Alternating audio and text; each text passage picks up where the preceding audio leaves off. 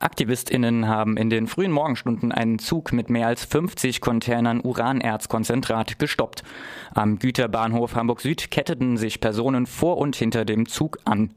Über den Umschlag der Container hatte es zuletzt Diskussionen gegeben. Der Hamburger Senat hatte falsche Auskünfte dazugegeben und das Uran stand einen Monat lang im Hafen. Wir sind jetzt live mit Hanna verbunden. Sie ist vor Ort. Hallo. Hallo. Ja, äh, bereits um kurz nach sieben hat die Blockade ja begonnen und der Zug konnte gestoppt werden. Wie ist denn nun die momentane Situation vor Ort, knapp sechs Stunden später?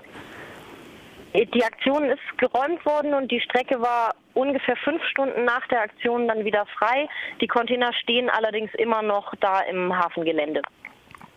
Die Ablehnung der Atomkraft wird ja zumindest als gesellschaftlicher Konsens dargestellt. Habt ihr denn bei euren Aktionen äh, Unterstützung von der Bevölkerung erfahren oder dominiert dann eher der Ärger über solche formal illegalen Aktionen?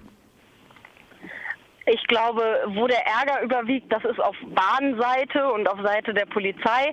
Aber bei den meisten Menschen ernten wir eher positive Reaktionen. Auch deswegen, weil viele gar nicht davon wissen. Durch Hamburg gehen im Schnitt alle zwei Tage Atomtransporte und den allermeisten Leuten in Hamburg ist das A, unbewusst und B, wenn sie es dann mitkriegen, auch äh, wirklich ein Dorn im Auge. Das heißt, gerade in den anliegenden Stadtteilen, also den am meisten betroffenen Stadtteilen, falls mal was passieren würde bei einem dieser Atomtransporte im Hafen, gibt es viel Positiv-Feedback, aber natürlich auch, äh, wie so oft, viele Leute, die das gerne verdrängen würden und sich das nicht so bewusst machen wollen, was eigentlich ein solcher Unfall in ihrer direkten Umgebung für sie bedeuten würde was ja ein ähm, Verständnis für die Gefahr dieser Transporte in der Bevölkerung auch verhindert, ist die Tatsache, dass immer wieder verschiedene PolitikerInnen darauf hinweisen, dass solche Transporte völlig harmlos seien. Welche Gefahren gehen denn tatsächlich von der Fracht aus? Hm, man muss bei radioaktiven Transporten ganz stark unterscheiden, was transportiert wird. Das, was wir jetzt heute blockiert haben, ist Uranerzkonzentrat, also sogenanntes Yellow Cake. Das ist sozusagen der erste Schritt in der atomaren Spirale. Das ist tatsächlich noch nicht besonders radioaktiv.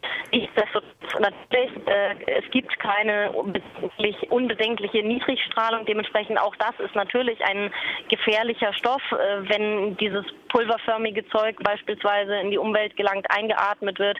Ähm, auch da sind Alpha-Strahler drin, also äh, im Körper kann auch das ganz gravierende Schäden hervorrufen. Nichtsdestotrotz gibt es weitaus gefährlichere Transporte, die durch den Hamburger Hafen gehen. Explizit nennen würde ich da das Uranhexafluorid, was mit äh, in Verbindung mit Wasser zu Flusssäure reagieren kann und dann einfach eine der gefährlichsten Säuren überhaupt bildet. Das wird ja auch regelmäßig verschifft und das ist eine viel, viel größere Gefahr, gar nicht primär wegen der Radioaktivität, sondern wegen dieser toxischen Wirkung, beziehungsweise eben der Mischung, die sich daraus ergibt. Und insgesamt ist das Hauptproblem an diesen Transporten gar nicht so sehr der Transport als solches, sondern dass sie natürlich notwendig sind zum Betrieb der Atomanlagen und damit untrennbar verbunden sind mit dem jederzeitigen äh, Risiko eines größeren Unfalls und mit der ungeklärten Endlagerfrage für den hochradioaktiven Abfall. Jetzt hast du schon die Endlagerfrage angesprochen, die auch oftmals im Fokus des öffentlichen Diskurses steht. Doch schon der Abbau des Urans hat ja katastrophale Folgen für Mensch und Natur. Von wo kommt denn das Uranerz, das sich nun auf den Schienen befinden und wie wurde es abgebaut? Ähm, das Uranerz, was heute auf dem Transport war, kommt von drei unterschiedlichen Orten. Das ist Kasachstan, Usbekistan und Namibia. Das liegt daran, dass im Südwestterminal im Hamburger Hafen eine ganze Zeit lang zugewartet wurde, es dann noch Probleme mit alten Containern gab, die dann eine Zeit lang länger standen. Dementsprechend ist das jetzt eine äh, Mischung von verschiedenen Uranerzen, sage ich mal. Und äh, dementsprechend sind natürlich auch die Abbaubedingungen unterschiedlich. Nichtsdestotrotz lässt sich sagen, dass Uranabbau überall ein wirklich sehr, sehr dreckiges und giftiges Geschäft ist, weil einfach diese Unmengen an Tailings, also den zurückbleibenden Abfällen, irgendwo hin müssen und äh, ähm, da das Grundwasser auch abgesenkt wird, die Leute Wasserprobleme kriegen, weil Uranabbau unglaublich viel Wasser verschlingt und die Menschen in der Gegend natürlich auch ihre Heimat verlieren, ähm, weil das ganz klassisch eben äh, im Tagebau abgebaut wird. Übernehmen denn die Konzerne, die auf Kosten dieser Menschen dort vor Ort ihre Profite erwirtschaften, irgendeine Verantwortung für ihr Treiben dort? Also wenn Verantwortung bedeutet, an eine Mülldeponie ein Schild zu stellen, dass man sie bitte nicht betreten darf und das Schild vergammelt dann nach ein paar Jahren, dann vielleicht ja, aber davon kann ja wohl kaum die Rede sein, dass das wirklich Verantwortung ist.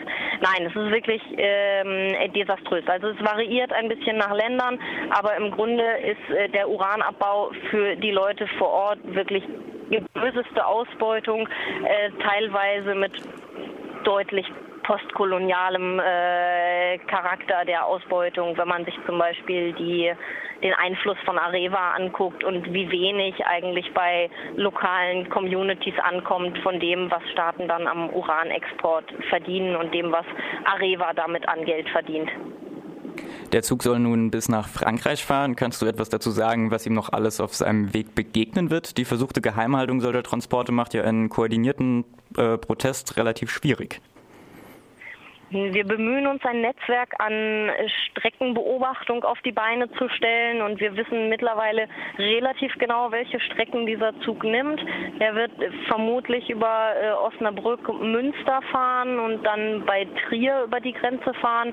Und das ist schon sehr, sehr hilfreich, dass es immer wieder Leute gibt, die sagen, wenn ihr ungefähr sagen könnt, wann der bei mir durchfährt, ich stelle mich an den Bahnhof, ich gucke mir das an.